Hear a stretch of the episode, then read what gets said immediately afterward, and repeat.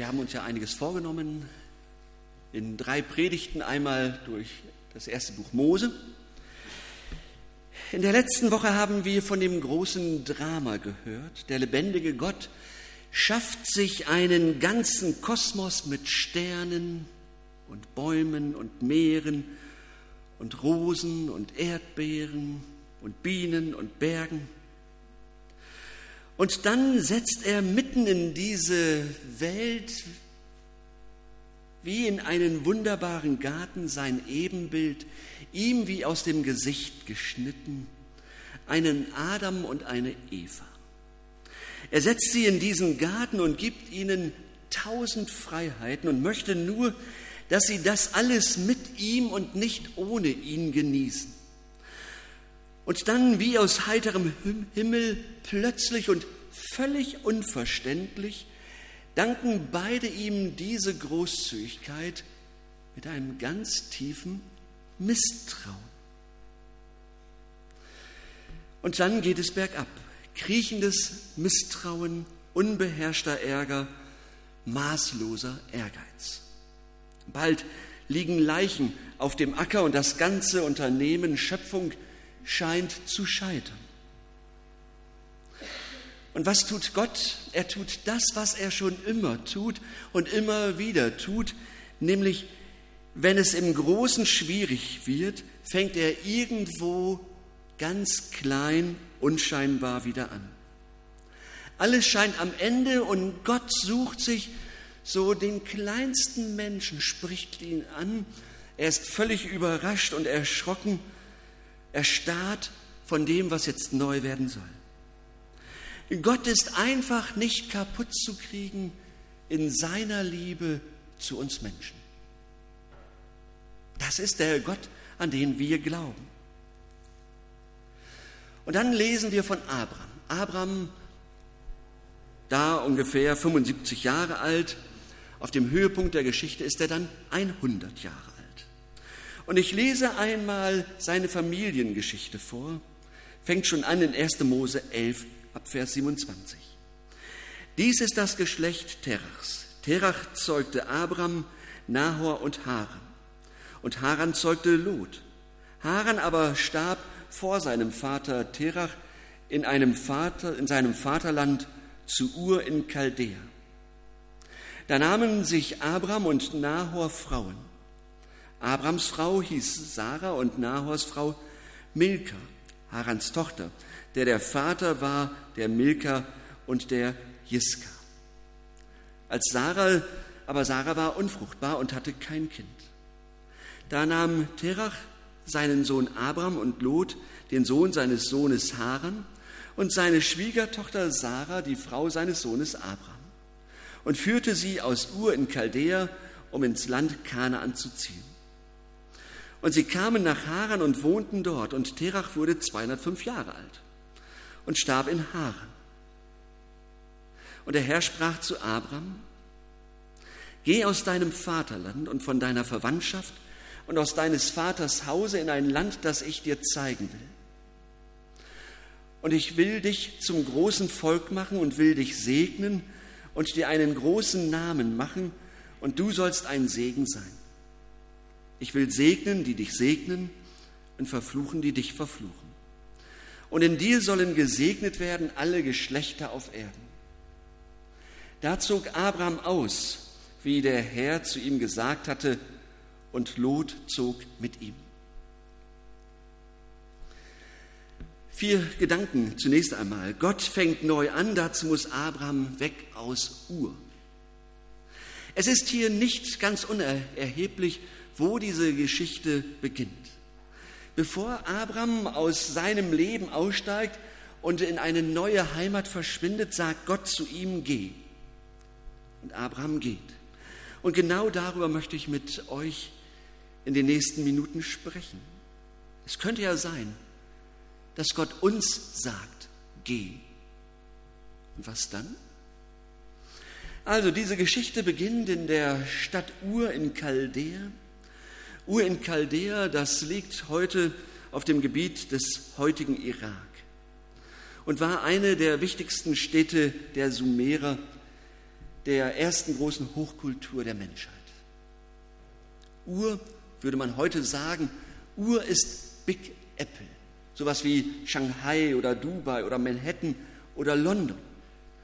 Ur in Chaldea ist die angesagte Stadt an der Kreuzung alter großer Handelswege. Ur ist unermesslich reich. Hier findet sich alles, was neu ist an technischem Fortschritt. Hier ist Bildung, hier ist das erste Gesetzbuch der Menschheit entstanden. Einen solchen Platz verlässt man ja nicht freiwillig. Und dann heißt es, geh, geh in ein Land, das ich dir zeigen werde. Das ist ja nicht ganz präzise. Es stellt sich heraus, das neue Land ist Kanaan. Und Kanaan ist so ziemlich das Gegenteil von Ur. Es ist unzivilisiert, es ist arm, ungebildet und unterentwickelt. Es ist genau der Platz, den man auf keinen Fall freiwillig wählt. Niemand, der sich leisten konnte, in Ur zu leben, wäre je auf die Idee gekommen, äh, nach Kanaan zu ziehen. Und Gott sagt, geh. Es ist ein bisschen so, als ob man in diesen Tagen äh, die Wahl hätte zwischen Berlin und Barmstedt. Ja? Und damit richtig verstanden, ich will nichts gegen Berlin sagen, ja? Nichts gegen Berlin. Warum um alles, äh, um Himmels willen soll Abraham Ur verlassen? Wie um alles in der Welt könnte der Segen anderswo denn größer sein? In Ur, da könnte er doch was erreichen, da sind doch viele Menschen. Warum soll er mit 75 Jahren überhaupt noch mal los? Und Abraham erfährt das nicht mal. Gott sagt es ihm nicht mal. Und da sind wir etwas besser dran. Im äh, Buch Josua, da heißt es, so spricht der Herr, der Gott Israels, eure Väter wohnten vor Zeiten jenseits, jenseits des Euphratstroms, Terach, Abrams und Nahors Vater, und dienten anderen Göttern. Dann nahm ich euren Vater Abraham von jenseits des Stroms und ließ ihn umherziehen im ganzen Land Kanaan. Warum beginnt alles so, dass Abraham weg muss aus Ur in Chaldea? Abraham hatte ein verhängnisvolles Erbe. Seine Familie hatte eine lange Tradition im Aberglauben, in der Anbetung fremder Götter, im Vertrauen auf göttliche Mächte, die alles so drehen sollten, wie es der Familie von Abraham auch in den Sinn kam. Da gab es zum Beispiel den Zikurat von Ur, einen Tempelturm ungefähr 25 Meter hoch. Hier verehrte man die Mondgöttin Nanna. Auch Terach, Abrams Vater und die ganze Familie wird hier gebetet und geopfert haben. Ein verhängnisvolles Erbe. Jetzt will Gott einen völligen Neustart beginnen. Alles auf Null, Reset. Er will eine Nation ins Leben rufen. Und das ist der entscheidende, aber auch der kritische Moment. Und darum nimmt Gott Abraham aus Ur heraus weil alles voll äh, äh, geprägt ist vom familiären Umfeld, auch von dem, dass sie anderen Göttern gedient haben. Er muss alle und Gott muss alle möglichen Überzeugungen und Haltungen und Gewohnheiten aus Abraham sozusagen herausoperieren. All das, was mit den fremden Göttern zu tun hatte. Und deshalb sagt er ihm, geh, es ist eine völlig neue Reise und nichts darf ihn hier aufhalten oder zurück in das alte Leben ziehen. Zweiter Gedanke, was bekommt er denn dafür? Antwort, ein Versprechen. Nur ein Versprechen, nichts als ein Versprechen. Ich werde ein großes Volk aus dir machen. Klingt irgendwie vertraut. Ich werde dich segnen, ich werde deinen Namen groß und bedeutend machen. Beim letzten Mal, da hatten wir ja unter anderem diese Geschichte vom Turmbau zu Babel. Und da ging es darum, dass sich das Volk einen Namen machen wollte.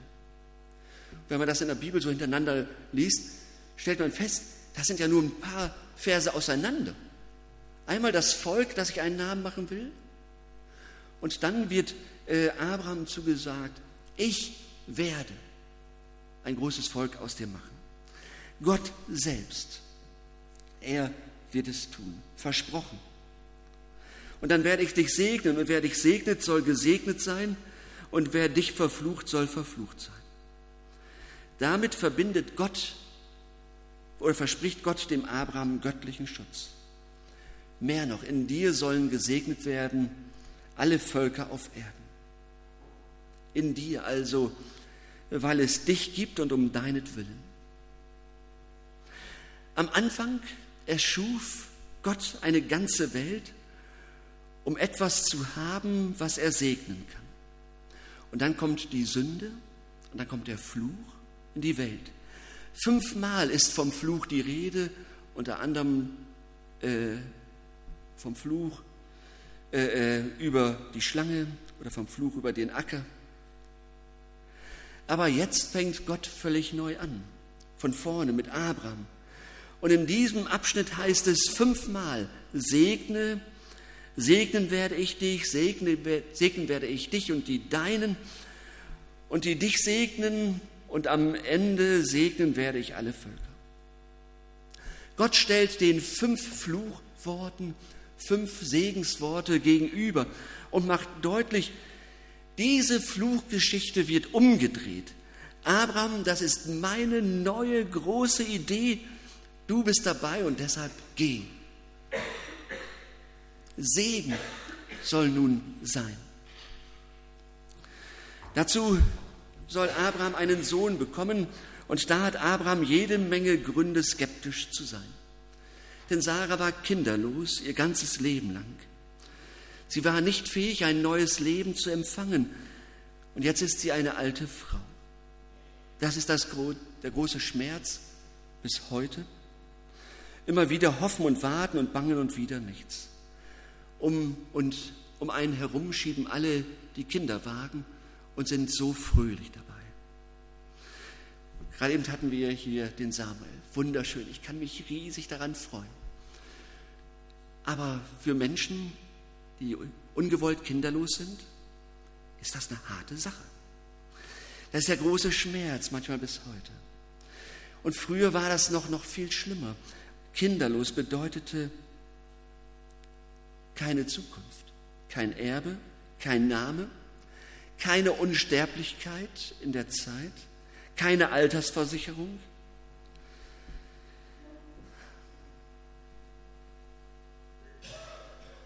Was soll dann noch so diese Babyzusage an dieses, Entschuldigung, Rentner-Ehepaar? Abraham und Sarah waren also an diesem Punkt der Geschichte Mitte, Ende 70 Jahre alt. Und sie hatten schon ihre Portion an Enttäuschung im Leben hinter sich. Sie haben alles ausprobiert, wohl auch zu jedem Gott gebetet, der ihnen einfiel, bitte nicht noch einmal, bitte nicht an dieser wunden Stelle unserer Seele. Ein dritten, drittes, es geht nur mit Vertrauen. Und dann kommt Gott und sagt, ich will genau das tun, worauf ihr euch seit 60 Jahren gefreut habt, worauf ihr gewartet habt. Und ich werde es tun. Nur eins, ihr müsst gehen, weg von hier, in ein Land, das ich euch zeigen werde. Wie aber sollen sie gehen? Nur im Glauben. Wenn Gott ruft, geh, dann können wir nur im Glauben gehen. Und wenn man später auf Abraham zurückschaut, was verbindet man dann mit ihm? Den Glauben. Ja? Wir hatten schon ein anderes Kinderlied heute im Angebot. Du hattest erst äh, Geh, Abraham, geh. Ja? Das verbinden wir heute wahrscheinlich damit. Bibelkundige werden den äh, Hebräerbrief, Kapitel 11, damit verbinden. Abraham, der Vater des Glaubens. Obwohl er nicht wusste, wohin die Reise geht, Vertrauen. Du weißt nie, wohin du gehst, wenn du die Reise im Glauben antrittst. Und Sarah vertraute durch Glauben auf Gottes Zusage, obwohl sie weit über das Alter war, in dem man noch Kinder bekam. denn sie hielt Gott für zuverlässig und so wurde von diesem einen Mann und dieser einen Frau ein großes Volk geboren, von einem Mann, der so gut wie tot war. Ein großes Volk, ja, und das kann man eigentlich nur bei einer sternklaren Nacht in Karlsminde auch erleben. Ja, Ferienlager Karlsminde. Sternklare Nacht, man guckt in den Himmel und dann wird Karlsminde so zum kompetentesten Bibelausleger überhaupt. So viele Sterne, so viele Verheißungen, so viele Zusagen, wie der Sand am Meer. Gott gibt sein Versprechen. Und wenn ihr also das nächste Mal nachts dort steht, dann sprechen Himmel und Strand euch ins Herz. So groß sind Gottes Versprechen und Gottes Möglichkeiten. Ein großes Volk. So groß. Ein viertes, keine Entschuldigung. So gut wie tot ist Abraham, und wenn du hörst, dass Gott dich ruft, dann sollst du gehen. Und dann soll ich gehen. So gut wie tot könnte Abraham sagen, er könnte sagen, zu alt. Es gibt einen Satz, wenn du noch nicht tot bist, so bist du noch nicht fertig. Und ich glaube, das trifft auf den Abraham zu und auch auf uns. Wenn du noch nicht tot bist, bist du noch nicht fertig. Und Abraham muss noch 25 Jahre warten. Da ist er 100 und Gott wiederholt sein Versprechen. Du wirst einen Sohn haben. Und dann steht in der Bibel, da fiel Abraham lachend zu Boden. Gott, ich bin 100. Und dann kommt, bekommt Sarah ein Kind und Gott sagt, ich halte mein Wort, egal wie alt du bist. Wenn du noch nicht tot bist, dann will Gott, dass du lebst. Und wenn Gott will, dass du lebst, dann hat er auch noch etwas vor mit dir. Aber ich möchte, dass du dein Vertrauen auf mich setzt, nicht auf deine Erfahrungen und nicht auf deine Weisheit, sondern auf meine Zusagen und meine Möglichkeiten. Und das ist die Geschichte, das Leben mit Gott. Wenn Gott ruft, dann zählt keine noch so vernünftige Entschuldigung. Abraham meinte, er wäre zu alt, Jeremia meinte, er wäre zu jung, Mose meinte, er hätte, könnte nicht richtig reden, jo, Jona meinte, Ninive wäre kein so tolles Reiseziel, Esther meinte, es wäre doch alles riskant und sie hätte das falsche Geschlecht. Gideon meinte, er habe die falsche Herkunft und Elia meint, die Feinde wären viel zu gefährlich. Aber Gott sagt, geh. Wenn du noch nicht tot bist, dann bist du noch nicht fertig. Also, erstens fort aus Ur, zweitens ein Versprechen, drittens mit, nur mit Vertrauen und viertens keine Entschuldigungen. Und vielleicht merken wir, es geht um die Väter des Glaubens, Väter und Mütter des Glaubens, aber es geht eben auch um uns. Ich weiß nur, dieses göttliche Geh kommt in jedes Leben und es bringt viel, vielleicht sogar alles durcheinander. Es wird immer bedeuten, irgendetwas zu verlassen. Es wird auf jeden Fall bedeuten, alles zu verlassen, was uns von Gott fernhält. Vielleicht bedeutet es Wohlstand und ein bequemes Leben zu verlassen oder Ansehen und ein ruhiges Dasein ohne viel Stress. Was wäre wohl unser Platz? Wäre das Ur oder ist es etwas anderes? Ein Platz mit hohem Ansehen, der uns aber von Gott fernhält? Seht ihr, wir leben in Ur in Chaldea und da kommt der Ruf Gottes zu dir. Geh. Und ich gebe dir ein Versprechen, ich habe mit deinem Leben etwas im Sinn. Aber geh im Vertrauen und bitte keine Entschuldigung. Ich bin zu unbegabt, zu alt, zu jung, zu beschäftigt, zu belastet, zu abgelenkt, zu bequem. Geh. Martin nach Vietnam, Johannes bei OM, Timon und Tabea in Südafrika. Sie haben Barmstedt verlassen, hörten, geh. Nichts wäre geschehen, hätten sie gesagt, ach nö, nö, nö. Aber indem sie gegangen sind, ist etwas passiert, weil der lebendige Gott sich zu, ihrem, zu diesem Auftrag gestellt hat, sie begabt hat, ausgerüstet hat und sie nun sein Wort weitersagen, wo sie auch sind. Ich weiß nicht, äh, wer von uns nach Vietnam soll, nach Südafrika oder wo auch immer in diese Welt. Aber es sollte mich doch wundern, wenn niemand mehr in die Weltmission ginge von uns. Denn unser Gott hat ein weites Herz und einen weiten Blick. Und es sollte mich wundern, wenn Gott niemanden von uns nach Barmstedt schickt. Zu unseren Nachbarn, zu unseren Freunden. Gott sagt, geh. Menschen, die noch nie gehört haben von Gott. Nachbarn, die an der Flasche hängen, Paare ohne Kinder, deren Trauer und Einsamkeit kaum zu ertragen sind. Einsame, traurige, unterbeschäftigte und überversorgte. Und was noch alles, geh, denn das ist unsere, das ist deine Stunde.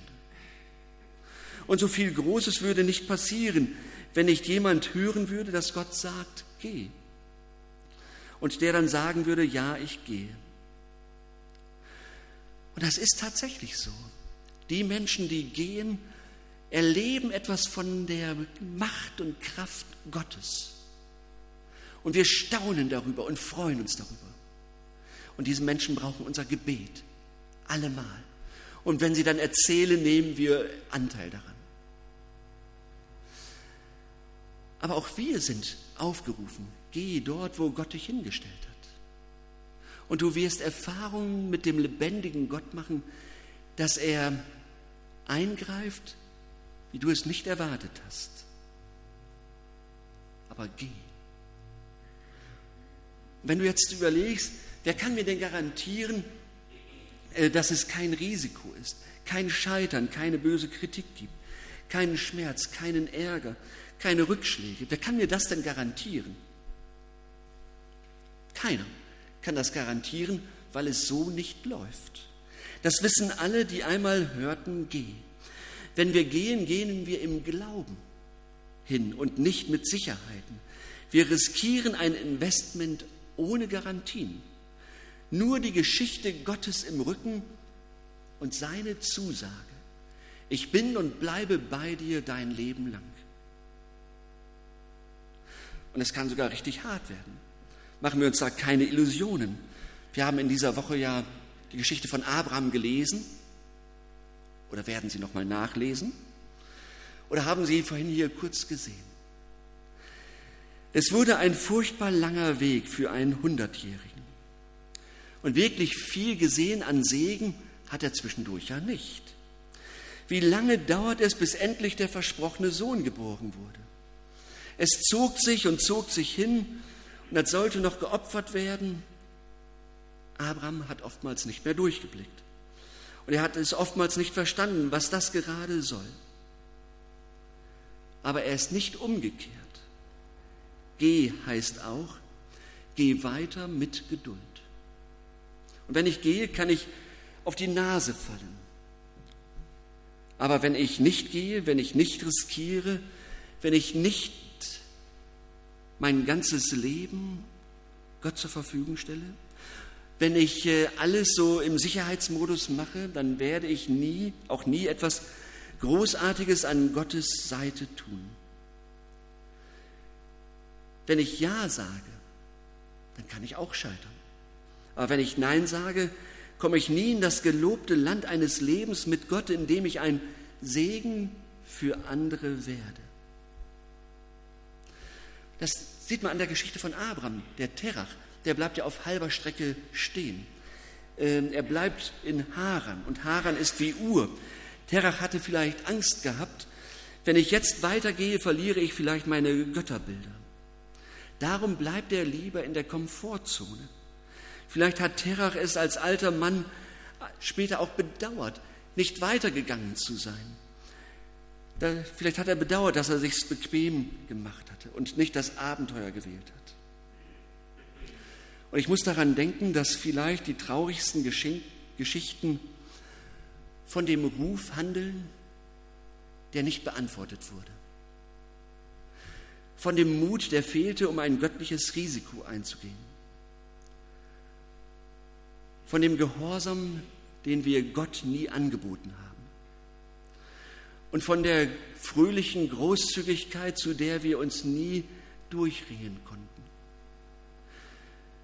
Von dem Einsatz, zu dem uns der Mut fehlte. Und von den Abenteuern, die nie stattfanden. Ich hoffe, dass du und ich nicht dabei sind. Abraham ging, Terach ließ sich nieder, Abraham brach auf. Das ist der ganze Unterschied. Und Gott sagt, geh. Abraham sagt ja und für Gott ist das genug. Und Abraham hat alles, alles andere als perfekt gemacht. Er wird stolpern und er lässt keinen möglichen Fehler aus in seinem Leben. Er wird vieles oft richtig vermasseln. Wir haben seine Geschichte, wir kennen sie. Er macht ziemlich oft Mist. Aber für Gott reicht dieses Vertrauen allemal aus. Und er sagt, geh. Und Abraham ging und das reicht. Und dann geht es los, da ist erst Isaak und dann Jakob, erst eine Familie und dann ein Stamm, dann eine Nation, ein Tempel, ein Buch. Und dann das Kind in der Krippe. Und dann viele Menschen, die Jesus begegnen und sich verändern lassen. Und dann ist der Mann am Kreuz da, Jesus, der sagt, für dich. Und unterwegs hatte Jesus mit Menschen zu tun, die sagten, ja, wir wollen. Manche wollten und blieben dann doch nicht dabei, der reiche Jüngling zum Beispiel. Und bevor Jesus unsere Welt wieder verließ, versammelte er seine kleine Schar von Freunden und Helfern. Und noch einmal heißt es, geh. Die letzten Worte von Jesus auf Erden, geht in alle Welt. Das ist der große Bogen. Von erst, vom 1. Mose an bis zu Jesus. Geht. Geht und macht zu Jüngern alle Völker. Alle Völker. Das ist kein Zufall. Und heute wir. Geht an die Stellen in Barmstedt, wo Jesus noch nicht war. Geht.